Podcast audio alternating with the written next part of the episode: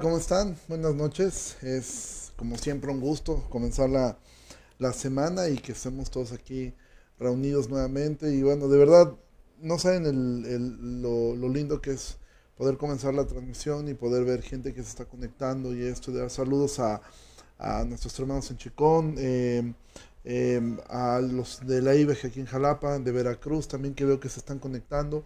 Y bueno, de verdad, aunque esto es un un trabajo hermoso el de poder estar haciendo la palabra juntamente con ustedes, pero de verdad lo hace tan lindo el hecho de poder ver a, tantos de ustedes conectados, tomándose el tiempo para poder estudiar la palabra de Dios juntos. Y pues bueno, vamos a, vamos a comenzar orando. Señor, muchísimas gracias por esta, por esta noche, gracias por la vida de mis hermanos que, que toman el tiempo para poder eh, conectarse y toman el tiempo para poder estar aquí. Yo te ruego, Señor, que les bendigas, que tú, Señor, seas con ellos, que nos ayudes a poder seguir viendo tu palabra y a poder aprender de ella. Permite, Señor, que en ninguna parte de esto, de este estudio, sean nuestras ideas o sea nuestro ego el que quiera sobresalir, sino que siempre seas tú, Señor, ayudándonos en todo tiempo, Dios. Gracias, Padre, por todo este tiempo que estamos aquí juntos. En el nombre de Jesús. Amén. Bueno, hemos visto que se ha conectado gente, ahorita nos saluda alguien desde Tampico, hay personas que nos miran desde Cancún, a hay unos hermanos este, argentinos que han estado siguiendo la transmisión, peruanos, y bueno, eso es lo hermoso de las redes sociales, pero bueno, siempre hacer este énfasis de que nada suple a tu iglesia local. Si tú eres parte de la IBEG, eh, bienvenido. Si eres de otra iglesia, bienvenido también, pero nada suple eh, el, trabajo de tu iglesia local. Y es súper importante que tú honres a tus pastores y que tú estés al pendiente también de, las cosas que ellos hacen, de las transmisiones que ellos hacen. Y, y bueno, simplemente quería poner ese, este pequeño paréntesis antes de poder nosotros comenzar. Bueno, estamos ya en la recta final prácticamente de- del libro de Romanos. Em, hemos estado estudiándolo juntos desde pues, ya varias semanas, me parece que llevamos tres o cuatro semanas estudiando el libro de Romanos juntos. Y, ahora ya estamos al finalizar del capítulo 13. ¿Qué es lo que hemos visto? En el capítulo 1, Pablo nos ha expuesto la razón de su carta, nos ha dejado en claro que el hombre, todo el ser humano está totalmente reprobado. En el capítulo 2 nos dice que ningún ser humano tiene ninguna excusa porque Dios nos ha dado una conciencia. Entonces, tanto el, el gentil que no conocía la ley no tiene excusa, pero el judío que sí la conocía tampoco tiene excusa porque ellos mayormente eran hipócritas. Ellos decían que no robaras y realmente ellos también robaban, etcétera. En el capítulo 3 continúa con esta idea de que realmente nada nos puede, que la ley no nos puede ayudar prácticamente en nada más que hacernos identificar el pecado. Pero en el capítulo 3 Pablo va a comenzar con, con este gran tema que es la justificación. Nos habla acerca de que Cristo vino a morir por nosotros, tomó nuestro lugar y Dios derrama su ira sobre él para que nosotros seamos justificados. En el capítulo 4 explica que la justificación siempre ha sido un tema eh, que está en la Biblia. Es algo que desde Abraham se podía mirar, es algo que estaba allí puesto, es algo que estaba allí expuesto y que únicamente se podía recibir la justificación por medio de la fe. Llegamos al capítulo 5 donde Pablo va a hablar acerca de estas dos cabezas federales que tenemos. Va a continuar con el tema de la justificación, pero va a poner de ejemplo a Adán y a Cristo. Para llegar entonces al capítulo 6 y hacer ver que una persona justificada es una persona que debe lidiar constantemente contra su pecaminosidad. Es una lucha, el capítulo 6, entre lo que es el legalismo, que es haz, haz, haz, contra lo que es el antinomianismo. La idea de que, bueno, entonces haz lo que tú quieras, recuerda, antinomiano, anti, contra, nomos, ley. ¿sí? Entonces, eso es lo que nos dice el capítulo 6. Capítulo 7 comienza con una ilustración de- del matrimonio, pero después lo lleva a lo que era la lucha personal de Pablo contra lo que era su naturaleza. Pero llegamos entonces al capítulo 8 donde Pablo nos va a decir respecto a que ninguna condenación hay para los que estamos en Cristo, pero nos va a dejar en claro quiénes son los que están en Cristo y quiénes son aquellos que están en Cristo, en aquellos que están lidiando y haciendo morir por el Espíritu la- a, su carne, ¿sí? Y, termina el capítulo 8 con la parte más famosa que es eh, eh, eh, lo que es el, nada nos puede separar del amor en Cristo. Llegamos entonces al capítulo 9 que va a comenzar Pablo a hablar acerca de la elección, va a poner como ejemplo a Israel, va a poner este ejemplo de lo que es la elección. En el capítulo 10 Pablo va a continuar con esta idea y mostrando esta necesidad imperante de que eh, la fe viene por el oír y el oír por la palabra de Dios y que por eso nosotros deberíamos estar predicando constantemente hasta llegar al capítulo 11, que fue el capítulo escatológico que estuvimos mirando, eh, independientemente de tu postura. El principio aquí es, es eh, rescatable del capítulo 11, es cuando Dios elige, Dios no desecha, ¿sí? porque es irrevocable el, el llamado de Dios. A partir del capítulo 12 empieza la parte práctica del libro. Si en el capítulo 12 Pablo va a comenzar a hablar, ya va a decir, el capítulo 11 termina con, estas, con este versículo, porque de él, por él y para él son todas las cosas, alza la gloria por todos los siglos, amén. Y el capítulo 12 entonces comienza, así que, por debido a que todo es de él, les ruego por las misericordias de Dios que presenten sus cuerpos en sacrificio vivo, santo, agradable a Dios, que es su culto racional. Entonces ahora Pablo nos va a decir cómo es que debe vivir el creyente, cómo es que el Evangelio afecta la vida del creyente. Primera cosa vimos, la afecta en que debe crecer en santidad, es decir, en adoración, presentar el cuerpo en sacrificio vivo, que es nuestra adoración, nuestro culto racional. Segunda cosa que Pablo habla en el capítulo 2 es que eh, eh, debemos servir a Dios con nuestros, con nuestros dones. Eh, así como en un cuerpo somos muchos miembros, pero todos somos uno. Pablo va a comenzar, bueno, el que tenga un don de profecía, hágalo con formalidad de fe, de servir, etc. ¿sí? Y después Pablo nos va a decir respecto a la importancia de amar a nuestro prójimo. Esto es lo que hemos visto y el viernes, el jueves pasado vimos Ahora, ¿cómo es que el creyente del Evangelio también nos lleva a capítulo 13 a vivir en sujeción a las autoridades establecidas por Dios? Y eso es todo lo que hemos visto. ¿sí? Estos han sido hasta ahora los 13 capítulos que hemos visto. Y ahora vamos a mirar cómo es que el Evangelio lo vivimos con una mirada hacia el futuro, hacia las cosas que van a venir para nosotros. ¿sí? ¿Por qué? Porque es importante que el creyente tenga claro hacia dónde vamos. Una persona que no hay, en, si tú has leído alguna vez o has visto la película de Alicia en el País de las Maravillas, hay una parte donde Alicia le pregunta, me parece que es a, Conejo, eh, está ya perdida y le preguntan, ¿a dónde vas? Y ella dice, no sé. Y le dice, bueno, entonces cualquier camino es bueno. Si no sabes a dónde vas, cualquier dirección que tomes, pues va a ser correcta. El cristiano debe tener claro hacia dónde va y nosotros hacia dónde vamos es hacia Cristo, hacia una eternidad con Él. Algo que tenemos en común todos los seres humanos. Hay dos cosas que solamente nos unen a todos. Ahora en este momento hay 50 personas conectadas ah, de distintos lugares, de, distintas ciudades, algunos aún de distintos países. Hay solamente dos cosas que nos unen a todos nosotros, que es todos queremos ser felices. Todas las decisiones que tomamos apuntan hacia esa idea. Queremos ser felices. Y la segunda cosa que nos une a todos es todos vamos a morir. Son dos cosas que nos unen a todos. Todos nosotros buscamos ser felices y todos nosotros vamos a morir. Por eso es importante que el creyente camine mirando hacia el futuro. Y es aquí donde Pablo va a comenzar a hablar cómo es que el creyente, el Evangelio lo lleva también a tener una perspectiva hacia lo que es el futuro. Bueno, para los que aman Star Wars o les gusta Star Wars, hoy es un día especial. May the fourth be with you. entonces, em, vamos al capítulo 13, versículo 8. Dice así Pablo. No deban nada, no deban a nadie nada, sino el amarse unos a otros, porque el que ama al prójimo ha cumplido la ley. Entonces Pablo va a comenzar diciendo, no deban nada a nadie. Recuerda, Pablo ha dicho, este, em, Pablo ha hablado respecto a, la, importancia de sujetarnos a las autoridades y por ende pagar los impuestos. ¿sí?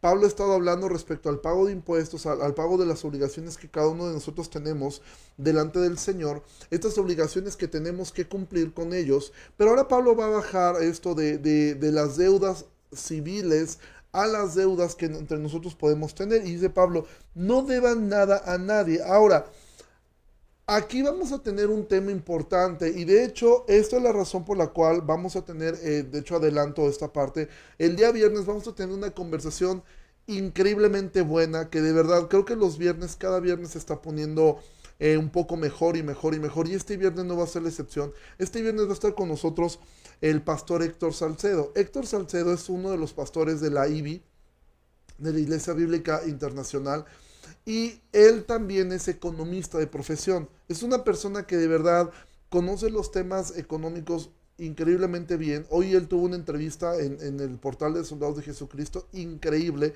Y vamos a tener una conversación respecto a esto. ¿Cómo es que el creyente debería de manejar su dinero? De hecho, el tema será el Evangelio y el dinero. Entonces, va a ser de muchísima bendición esto. Eh, yo te animo a que no te lo pierdas, a que tomes el tiempo el viernes. Creo que todos vamos a aprender, comenzando desde el que te está hablando, porque todos a veces tenemos hacemos un mal uso del dinero en cuestiones de, deudas, en cuestiones de, malas inversiones, etcétera.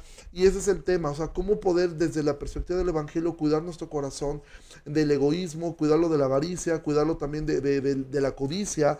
Entonces, ¿cómo es que el Evangelio nos enseña a optimizar y usar los recursos que Dios nos ha dado de forma correcta? Entonces, Pablo ha dicho esta parte, dice, no debas nada a nadie. Ahora hay un tipo de deudas, hay algunas deudas que son prácticamente inevitables. ¿Cuáles son estos? Bueno, casi todos nosotros pagamos agua, luz, teléfono, etcétera. Sí, y es pues muy difícil llevar, por ejemplo, un negocio sin, sin a veces sin, sin, sin echar manos de algunas deudas. Pero hay algunos principios que nos deberían de guiar al respecto en este sentido de, tener mucho cuidado, de no deber y no, endeudarnos en situaciones que realmente simplemente están satisfaciendo una parte de codicia en nuestro corazón. ¿sí? Jesús dijo claramente que con que tengamos sustento y abrigo estemos bien, pero nuestro corazón todo el tiempo está buscando satisfacción fuera de Dios y eso a veces nos lleva a endeudarnos. Pablo dice, no deba nada a nadie, es decir, si tú no tienes la capacidad de pago, no te metas en eso. Y dos, si ya te endeudaste, paga. Paga tus deudas, paga a tus acreedores. E, esfuérzate por, este, por pagar a quien debes en tiempo y forma. Esto es sumamente importante. Pero Pablo ahora lo va a llevar al tema que él quiere comenzar a tratar. Dice, porque el que ama, eh, Pablo dice, porque el que ama al prójimo ha cumplido la ley. Sí, entonces la deuda que sí tenemos pendiente todos nosotros es con el amor. Pablo va a ocupar, a excepción de Romanos 12:10, Pablo va a ocupar siempre la palabra griego ágape para hablar acerca del amor. La palabra ágape, en el griego existen tres palabras por lo menos para hablar del amor, que es ágape, fileos y eros. Nuestro idioma español solamente tenemos dos palabras para referirnos al amor, amar y querer. Hasta José José hizo una canción al respecto. En el, en, el, griego existen tres palabras. Cuando se habla del amor ágape, se está hablando de un amor que es un amor profundo, eh, sobrehumano, que una persona siente por otra. Este amor no está motivado por ninguna virtud que la otra persona posea. De hecho, es un amor que es inmerecido. Es diferente a otro tipo de amor que se proyecta solamente por las personas que son dignas de tu amor. Es decir, amar a tu mamá, amar a tu papá, a, tus padres realmente no es tan complejo. Amar a una persona que te hace daño es donde comienza esto. Entonces, aquí Pablo nos enseña un principio que el amor tiene que ver más con una decisión que con una emoción. ¿sí? Porque si no tuviera que ver con una, em, con una eh, decisión, entonces realmente Dios no nos podría ordenar ama a tu prójimo. ¿sí? Porque si esto fuera el resultado de una emoción, entonces sería totalmente injusto que Dios nos pidiera hacer algo de lo cual nosotros no podemos provocarlo. ¿sí? El amar es algo que tú y yo decidimos hacer. La Biblia dice que Él nos amó cuando estábamos muertos en nuestros delitos y pecados. El amor es algo que tú decides. Ahora es muy lindo las personas que se relacionan entre ellos y se enamoran y sienten un amor pasional por la otra persona. Eso es muy lindo. Es lindo cuando esto surge de forma natural, eso es lindo. Sin embargo, todo matrimonio sabe que va a llegar un momento donde van a tener que echar mano de la decisión, porque el sentimiento no es que se acabe, pero el sentimiento va mutando, va cambiando. Entonces, el amor es una decisión. Por eso Pablo dice, no deba nada a nadie sino el amarse los unos a los otros. ¿sí? O sea, obviamente no, no, no niega que deben haber emociones involucradas. En algún momento las emociones surgen cuando tú estás ayudando a una, a una persona, pero principalmente el amor no es algo que descansa sobre una, eh, eh, sobre una emoción, sino sobre una decisión. Y entonces Pablo va a decir esto, versículo 9. ¿Por qué? no adulterarás, no matarás, no hurtarás, no dirás falso testimonio, no codiciarás y cualquier otro mandamiento. En esta sentencia se resume, amarás a tu prójimo como a ti mismo. Ahora, para demostrar que el amor es el cumplimiento de la ley, Pablo, eh, eh, el decálogo, ¿qué es el decálogo? Los diez mandamientos. El decálogo tú lo puedes dividir prácticamente en dos partes. Los mandamientos que tienen que ver con, tu relación con Dios, no te hagas ídolos, eh, aparte, eh, el día de reposo, al, Señor, todos los mandamientos que no, no, no, este, no tomarás el nombre del Señor tu Dios en vano, todos esos mandamientos tienen que ver con tu relación con Dios. Pero el decálogo contiene también mandamientos que tienen que ver con tu relación con los demás. Esos son los mandamientos que Pablo elige aquí. No es que eh, no es que quite unos mandamientos sobre otros. Pablo dice, bueno, los mandamientos que tienen que ver el adulterio, el robar, el hablar falso testimonio, el no codiciar, tienen que ver en cómo nos relacionamos entre nosotros. Ahora, Pablo dice que todos estos mandamientos, amarás a tu prójimo, dice, y cualquier otro mandamiento en esta sentencia se resume, amarás a tu prójimo como a ti mismo. ¿Por qué? Porque el adulterio y la fornicación, ¿sí? tienen que ver con un amor egoísta, ¿sí? Tiene que ver con, algo en lo cual una persona que eh, realmente dice es que estoy eh, saliendo con un hombre casado, con una mujer casada, realmente no lo está amando. Si realmente lo que está haciendo es mostrar un amor egoísta donde no le importa destruir otro hogar, no le importa destruir una casa con tal de satisfacer sus propios deseos egoístas. ¿sí? El robar no muestra amor al otro porque es quitarle algo a alguien que le pertenece, ¿sí? Porque un deseo egoísta, el hablar falso testimonio, el levantar chismes contra otra persona, no únicamente demuestra que no amas a esa persona, sino que te, la quieres destruir, quieres, quieres crear una, una, una imagen mala de esa persona y codiciar no refleja amor, refleja un amor propio donde en el fondo de tu corazón tú anhelas de una manera mala lo que la otra persona tiene porque tú crees que tú eres que tú lo mereces más que esa que esa persona. Ahora, Pablo dice, "Ama a tu prójimo como a ti mismo." Ahora, uno se podía preguntar, esto no es contra algo que también Pablo ha dicho en 2 Timoteo 3:2, porque Pablo ha dicho esto y no es allá. Pablo dijo esto, hablando de, los tiempos finales, dice, porque habrá hombres amadores de sí mismos avaros, vanagloriosos, soberbios, blasfemos, desobedientes a los padres, ingratos e impíos. Y uno puede decir, bueno, ¿por qué Jesús dijo, ama al Señor tu Dios y ama a tu prójimo como a ti mismo? Pablo toma estas palabras, pero un Pablo también nos advierte de cuidarnos de hombres que son amadores de sí mismos, es decir, hombres narcisistas. ¿Qué es narcisismo?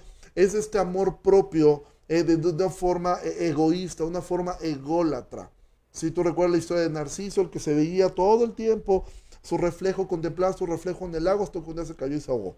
¿Sí? Entonces, ¿a qué se refiere la Biblia cuando dice que te ames a tu prójimo como a ti mismo? ¿Y cómo es que tú no deberías amarte a ti mismo de una manera egoísta? Bueno, amarte a ti mismo no es solo parte de una vida llena de vicios. Una persona que usa drogas no se ama a sí mismo, de hecho se está odiando, se está haciendo daño. Una persona adicta al alcohol, adicta al tabaco, adicta a, cualquier cosa, adicta a la comida, ¿sí? Yo cada que estoy comiendo eh, de una forma insana, no estoy demostrando un amor a mí mismo, de hecho estoy demostrando un menosprecio a mí mismo, ¿sí? Porque el amor lo que busca es cuidar, ¿sí? El amor lo que busca es proveer. Entonces, el amor a lo cual se refiere Pablo en este, en este punto es un amor en el cual tú vas a ayudar a madurar a la otra persona, ayudarlo a crecer, a ser cada vez más como Cristo. De hecho, Pablo va a responder esta pregunta más adelante. ¿A qué se refiere con amor al prójimo? Versículo 10. El amor no hace mal al prójimo. Así que el cumplimiento de la ley es el amor. Recuerda, Pablo estaba hablando tanto acerca de la ley que seguramente los judíos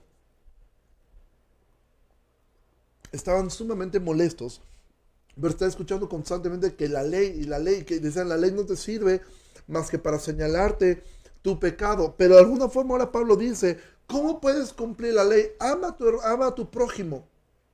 Ama a Dios y ama a tu prójimo. Ama a tu prójimo. Sí, muestra este amor ágape, este amor desinteresado, que si la otra persona te está haciendo daño, no pagues mal por mal, pon la otra mejilla, prefiere tú eh, eh, soportar la ofensa y te dices, es que ya he hablado con esta persona 20 veces, habla una número 21 con esa persona. En recuerda lo que Pablo nos ha dicho en el capítulo 12, en cuanto esté de ustedes estén en paz con todos los hombres, ¿sí? Entonces el amor nunca está buscando un asunto egoísta, ¿sí? Ahora, ¿cómo es que también debemos tener cuidado? Eh, porque Pablo dice, el amor no hace mal al prójimo, pero muchas veces hacemos mal a nuestro prójimo cuando nos quedamos callados, cuando no hablamos las cosas, cuando no somos valientes en decir las cosas, y cuando, cuando, cuando nos negamos a confrontar bíblicamente a una persona, cuando preferimos evitarnos un mal momento, realmente estamos haciéndole mal a nuestro prójimo. El silencio es malo, ¿sí? Cuando está motivado por el miedo, cuando está motivado por el temor. El silencio es malo, el silencio hace daño a los demás. Entonces debemos nosotros ser valientes, debemos aprender a confrontar las cosas bíblicamente, ¿sí? Y no tener un egoísmo de nosotros, voy a evitarme un mal momento, ¿sí? Porque muchas personas en realidad no aman a su prójimo, ¿sí? Voy a poner algunos ejemplos. Una persona, ya habíamos dicho esto, que anda con un inconverso, realmente no lo ama. Realmente no ama a esa persona. Lo único que está demostrando es que se ama tanto a sí mismo que no está dispuesto a terminar una relación donde él o ella saben que la otra persona va a terminar en el infierno, pero ellos se aman tanto que dicen, a mí no me importa, yo me amo tanto a mí que puedo andar con un inconverso y no me importa su vida espiritual, me importo yo, me importa que estoy bien yo, me importa que, que yo no quiero estar solo. Entonces realmente no demuestran un amor hacia un inconverso.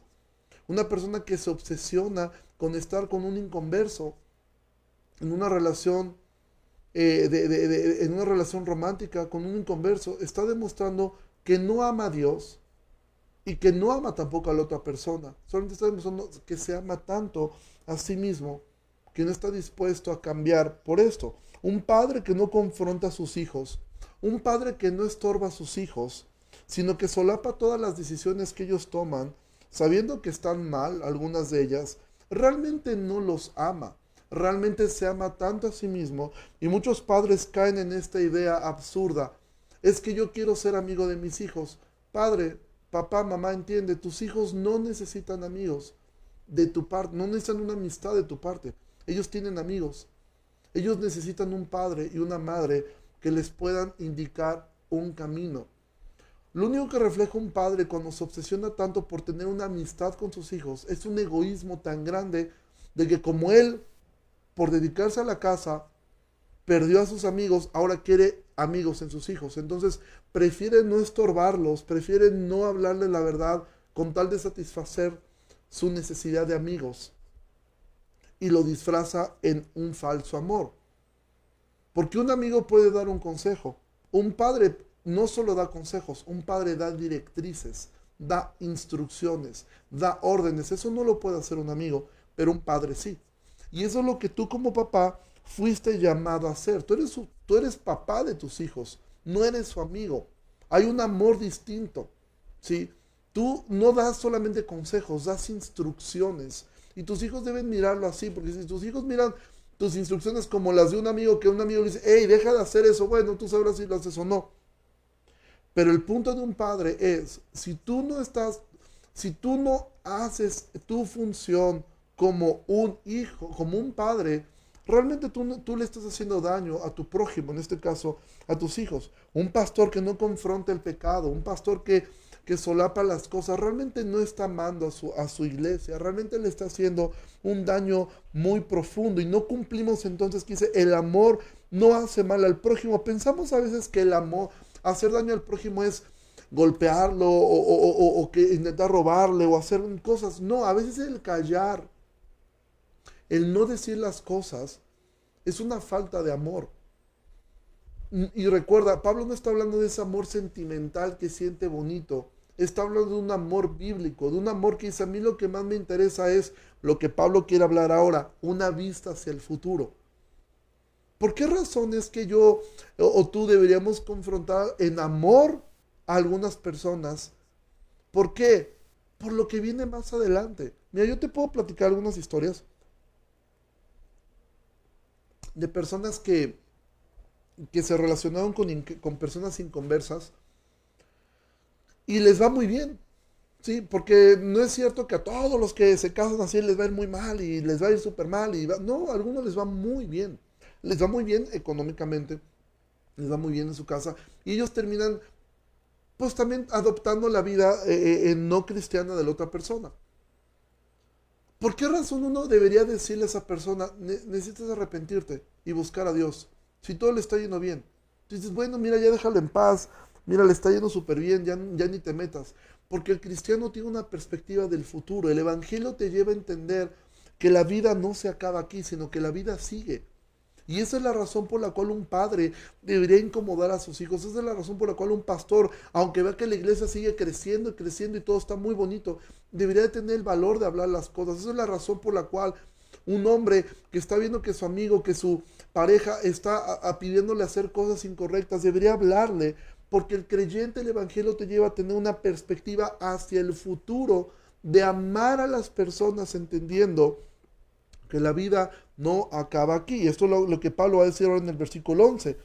Y esto, conociendo el tiempo, es decir, esto que le estoy hablando acerca del amor, conociendo el tiempo, que ya es hora de levantarnos del sueño, porque ahora está más cerca de nosotros nuestra salvación que cuando creímos. Mira, el resto del capítulo va a alentarnos a tener una vida de una continua vigilancia a nuestra vida espiritual y de pureza moral. Las razones, el tiempo es breve. Pablo dice, es tiempo de levantarnos del sueño. ¿Qué significa esto del sueño? Es decir, de la apatía, de este letargo espiritual, de esta indisposición para responder a las cosas de Dios. Pablo dice, ya levántense de ese letargo espiritual que quizá provocó que te decepcionó una persona, que quizá provocó que te decepcionó el pastor, que quizá provocó, no sé qué lo provocó, ese letargo espiritual en el cual has, has caído. Pablo dice, ya levántate de esa apatía, levántate de ese sueño, levántate de esto y echa fuera esto porque nuestra salvación está más cerca, es decir, el Señor regresa. Mira, yo no, yo, yo no voy a entrar en asuntos de que, mira, como vemos lo del virus y ahora está saliendo lo de unas avispas gigantes que andan matando gente, y bueno, es que ya se está, se está juntando todo. No lo sé, pero lo que sí sé es que algún día va a pasar. ¿Sí? No sé si esto sea ya las señales últimas o simplemente son parte de los dolores de parto. Eso no lo sé. Lo que sí sé es que algún día va a ocurrir. Lo que sí sé es que algún día va a ser el tiempo bueno, el tiempo final. No es que Dios esté jugando como el jueguito este de, de, lobo. De ahí viene el lobo y no, que no venía. Y ahí viene el lobo y no venía. No, no es que Dios, Dios lo hace para estarnos advirtiendo y recordando constantemente. Este mundo no es tu hogar, este mundo no es tu hogar. Si tú estuviste eh, ayer escuchando la enseñanza respecto al libro de Daniel, debemos entender que somos extranjeros, fuimos exiliados del Edén, fuimos exiliados del Edén y ahora caminamos como peregrinos y como extranjeros, entendiendo que así como ellos vivían allí, decían, eh, Babilonia no es nuestro hogar. Bueno, esta Babilonia gigantesca que es el mundo no es nuestro hogar. Estamos aquí exiliados durante un tiempo, pero debemos mirar hacia adelante. Y Pablo dice, ya levántense de, esa, de ese letargo espiritual, porque está más cerca el tiempo en que seremos glorificados al regreso de Jesús. Mira, cada día que pasa estamos más cerca de eso. Cada día que pasa estamos más cerca del regreso de, nuestro Señor que amén que fuera hoy, que amén que fuera antes de que terminara esta transmisión, el Señor regresara. No importa si es como lo pensamos los, los, premileniales, si es como lo piensan los amileniales o si es como lo piensan los dispensacionales. Eso no importa. Lo que importa es el Señor regrese, el Señor venga. Cada día que pasa, el Señor está más cerca y el día de tu muerte, el día de mi muerte también está más cerca y el día de la muerte de tus amigos está más cerca también. ¿Sí? Entonces, Pablo nos exhorta a esto y Pablo dice versículo 12, la noche está avanzada y se acerca el día. Desechemos pues las obras de las tinieblas y vistámonos de las armas de la luz. Pablo pone como ejemplo que la vida presente, lo que él ha, eh, lo que él ha llamado este siglo, es como una noche. ¿Has andado alguna vez en la noche en un lugar solitario, solo y sin luz? Es de las cosas más feas que te puede pasar. Andar de noche. Pero Pablo dice, la noche está avanzada. Amado, la noche está por lo menos dos mil años más avanzada de cuando Pablo escribió esto. ¿Sí? Si para Pablo en este momento él decía, hey, la noche ya está avanzada, que tenía apenas unos cuantos años que el Señor había resucitado. Mira, desde el momento que el Señor resucitó, comenzó el cronómetro eh, eh, eh, para que esto se acabe. Y Pablo, va Pablo está diciendo, desecha las obras de las tinieblas y vístete de las armas de la luz, porque la noche ya está avanzada. El Señor no tarda, amado, el Señor no tarda. Y no estoy diciendo que esto que estamos viviendo es lo que nos debería de hacer ver. No, esto simplemente nos, nos, nos vuelve a despertar del sueño, a recordarnos, el Señor no tarda. El Señor no tarda. No lo hacemos ni lo decimos porque respondemos a las cosas que estamos viendo. No. Pero esto nos recuerda, Él ya no tarda. Cuando tú miras la espiral descendente que Pablo ha hablado en, en el capítulo 2 del libro de Romanos, tú ves que esto acaba con la inmoralidad sexual. Y te digo algo, por lo menos en mi mente ya no puedo mirar a inmoralmente, sexualmente hablando, cómo es que la humanidad se puede denigrar más. Para los romanos la homosexualidad era lo que existía. Lo que no existía era el matrimonio entre homosexuales. Para Sodoma y Gomorra la homosexualidad existía. Lo que no existía era la idea de que se podían casar y podían adoptar hijos. O sea, estas ideas sobrepasan la, la, idea de los romanos, de los babilonios y de los de Sodoma y Gomorra. Ya estamos a un punto donde ya no es difícil poderte imaginar algo más. Y ahí acaba la espiral descendente de Romanos. Ya no hay más. O sea, ya no hay más para abajo que la inmoralidad sexual. Y eso es lo que ya abunda en este mundo. Por eso Pablo dice, la noche está avanzada desecha las obras de las tinieblas y vístete con las armas de la luz. ¿Cuáles son esas armas? Pablo lo va a hablar en Efesios capítulo 6, cuando lo refiere como la armadura del Espíritu. Que dicho sea de paso, la armadura del Espíritu no es algo que te quitas y te pones. No sé si tú recuerdas a los caballeros del zodiaco, o sea, no es así. No es como que ya me paro y te pones tu armadura y te llega el yelmo, el yelmo de la salvación, la coraza de justicia, eh, el calzado del evangelio, el cinturón de la verdad, el escudo de la fe y la, espada de la palabra. Y como caballero del zodiaco te vistes y ya después te, ya cuando estás a dormir te la quitas, la guardas en una caja y te vuelves a dormir. No funciona así. Pablo simplemente está haciendo una ilustración de lo que es el creyente todo el tiempo. Y no es tanto de que te la quitas y te la pongas, sino de que eches mano. Eches mano de eso. ¿Sí? Eches mano de la fe que, te, que, te, protege, que te hace ver a lo invisible, que te hace, que uses la palabra, de, la, palabra que es esa espada que, eh, de doble filo, que es cortante, que, que cuando tu mente está eh, eh, llena de, conflicto, eches mano de, ese que está, hay un yelmo de salvación, fuiste salvado, recuerda que fuiste salvado, sí, que tu corazón, tus emociones estén cubiertas ¿sí? Eh, eh, con esa coraza de justicia. Él te justificó y que tus pies avancen para predicar el Evangelio. ¿sí? Y que lo que te ciñe sea la verdad, es decir, la integridad. Eh, o sea, eso es lo que Pablo está hablando cuando habla de la armadura del Espíritu. no es algo que yo me pongo la armadura del Espíritu como si te lo hubieras quitado algún día. O sea, cuando tú eres creyente, tú ya estás vestido, como dice Pablo, vestido con las armas de la luz. Solamente echa mano de ellos. despierta de tu aletargamiento, despierta de esto y echa mano de las armas que Él te ha dado. Y dice versículo 13, andemos de día honestamente, no en glotonerías, borracheras, no en lujurias y lascivias, no en contiendas ni envidias. Pablo lo que está diciendo aquí es, dice, andemos como de día. ¿A qué se refiere Pablo con esto? Pablo lo que está diciendo es, anda de día, es decir, vive tu vida como si todos te pudieran ver. Alejandro Sanz escribió una canción que se llama Cuando nadie me ve. Él dice, puedo ser o no ser. Y dice, cuando nadie me ve, no me limita la piel, o sea, no me limita, no me limito yo mismo, o sea, puedo hacer lo que yo quiera. La pregunta es, ¿cómo vivimos cuando nadie nos ve? Pablo dice, vive como de día, vive como si todos te estuvieran viendo. ¿Cómo sería tu comportamiento si todo el tiempo te estuvieran viendo tus hermanos en la fe? ¿Cómo sería tu comportamiento si todo el día te estuviera viendo tu pastor? ¿Cómo sería mi comportamiento si yo supiera que la iglesia todo el tiempo me está viendo? Bueno, piensa en algo. Alguien más grande que el pastor, que la iglesia, que tus amigos, que tus padres, que tus hijos te está viendo todo el tiempo. Jesús. El Espíritu Santo, dice la Biblia que sus ojos recorren toda la tierra. Él te está mirando. Amado, compórtate como de día.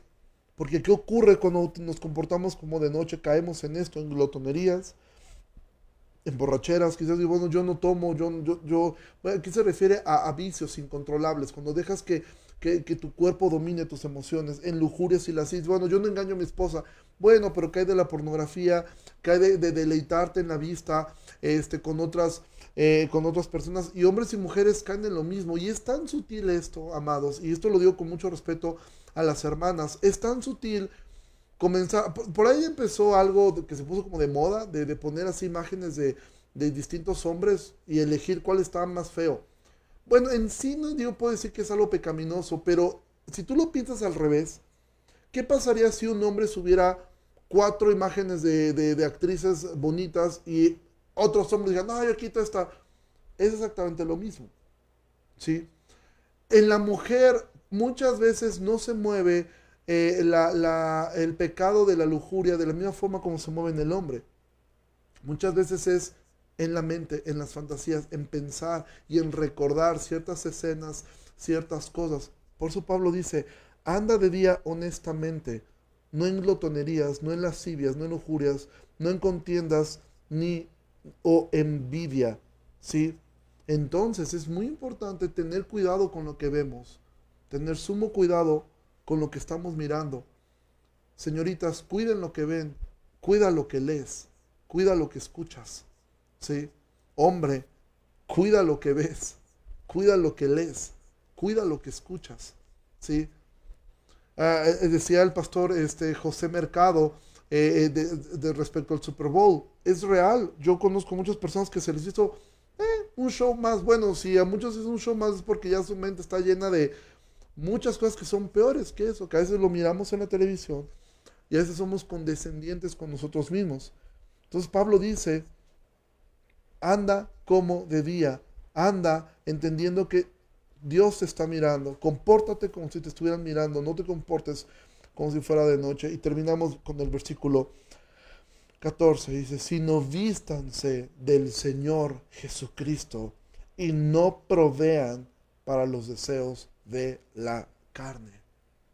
Entonces Pablo dice, vístete de Jesucristo, vístete de Él. Ahora, ¿qué significa vestirte de Jesucristo? Es decir, vístete revístete de santidad. Recuerda, el primer tema que Pablo construyó es respecto al Evangelio. El segundo tema es la justificación. El tercer tema es la santificación. Y aquí de alguna manera culmina Pablo con esta idea y dice, vístete del Señor Jesucristo, es decir, vístete de santidad. Recuerda de esto, Jesús en la oración sacerdotal, en Juan capítulo 17, Jesús dijo una palabra una expresión que es difícil de comprender a primera instancia. A veces lo leemos muy rápido, pero no analizamos a lo que Jesús estuvo refiriendo. en una parte Jesús orando, él dice, eh, yo me santifico a mí mismo por ellos. Y tú te preguntas, ¿cómo es que Jesús se santificaba si él ya era santo? O sea, cuando hablamos de santificarnos, nosotros lo entendemos. O sea, es apartarnos del pecado. Mientras no me aparto del pecado, más crezco en santidad. Pero ¿cómo es que Jesús se santificaba si él nunca pecó? ¿Te has puesto a pensar en eso? Juan 17, no recuerdo el versículo. ¿Sí? Dice que él se santificaba a causa de ellos. ¿Cómo es eso? Bueno, Jesús lo que está diciendo lo que Pablo va a decir en el, en el capítulo 14. Es decir, si a ellos les, si hay cosas buenas, pero hay cosas que no son malas, pero que si a mi hermano lo hacen caer, pues entonces yo decido, por amor a mi prójimo, no hacerlas. Entonces Jesús no solamente se abstuvo del pecado, sino que también se abstuvo de cosas que podían causar confusión en los demás. Y esa es la forma como él se identificaba a él mismo. Entonces, vestirte de Jesucristo es vestirte de esta santidad y luchar por apartarte del pecado. ¿Y cómo logro eso? Podemos preguntarle a Pablo. Bueno, Pablo responde, no proveas para los deseos de la carne. Vuelve, es de una manera como si nos llevara nuevamente al capítulo 8, ¿sí? Si vives por la carne vas a morir, pero si haces morir las obras por el espíritu, las obras de la carne, vas a vivir. Entonces Pablo dice, ¿cómo puedes tú? no se preocupen, no es, no es coronavirus, es, es agua. Perdón. Pablo dice, no proveas para los deseos de la carne. Es decir, Pablo está diciendo, tu carne tiene deseos, tu carne tiene anhelos, no proveas para ellos, no proveas para ellos, no proveas, corta las fuentes de provisión, corta las fuentes que dan provisión a tu carne, córtalas.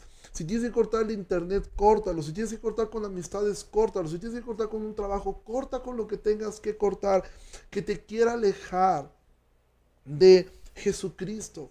No proveas para los deseos de tu carne, no proveas para ellos. Lucha constantemente contra eso y vístete de Jesucristo, vístete de Él. Echa mano de esa armadura espiritual que ya está en ti. Echa mano del escudo de la fe. Echa mano de esa fe de entender las mentiras que el diablo me dice. Mira, todo va a estar mal. Esto se va a poner peor. Vas a perder el trabajo. Mira cómo eres. Mira tal. Toma ese escudo de la fe que te cubre, eh, que te recuerda que fuiste justificado por gracia, que fuiste justificado eh, por amor, que, que, eres nueva criatura, eh, que esa fe te haga caminar, caminar, aun cuando dices, todo se ve mal, todo se, todo se ve difícil, todo se ve complejo, pero yo sigo caminando porque creo lo que la palabra de Dios enseña. Usa esa espada que es la palabra de Dios para que discierna tus pensamientos. Cuando vengan tu mente cosas, eh, echa mano de ese yelmo de salvación que te cubre. El yelmo era, el casco. De ese, de ese, cuando tus emociones estén totalmente eh, desbordadas hacia lo malo, recuerda que has sido justificado por Cristo y esa coraza de justicia está allí. Recuerda que ese cinturón de la verdad, de poder caminar en integridad, sostiene la armadura, ¿sí? Y camina entendiendo que hermosos son los pies de los que anuncian la paz, los que anuncian el Evangelio. Entonces, amados, caminemos en esto. Y Pablo con esto está construyendo cómo es que el Evangelio afecta la vida del creyente. Si hemos visto hasta este momento cómo es que afecta la vida del creyente, bueno, el creyente crece en santidad, es decir, en su adoración. El creyente sirve a Dios con sus dones, el creyente ama a su prójimo, no importa si es su enemigo, el creyente se somete a las autoridades y el creyente camina con una perspectiva de que la vida no se acaba aquí. ¿Sí? Que hay algo más adelante y que el Señor regresará por los suyos. Y así es como terminamos el capítulo 13. Ya estamos a nada de terminar. Yo creo que terminaremos esto por ahí del miércoles de la próxima semana. Este, terminaremos eh, el estudio de Romanos que hemos estado llevando. Faltan el capítulo 14, 15 y el capítulo 16.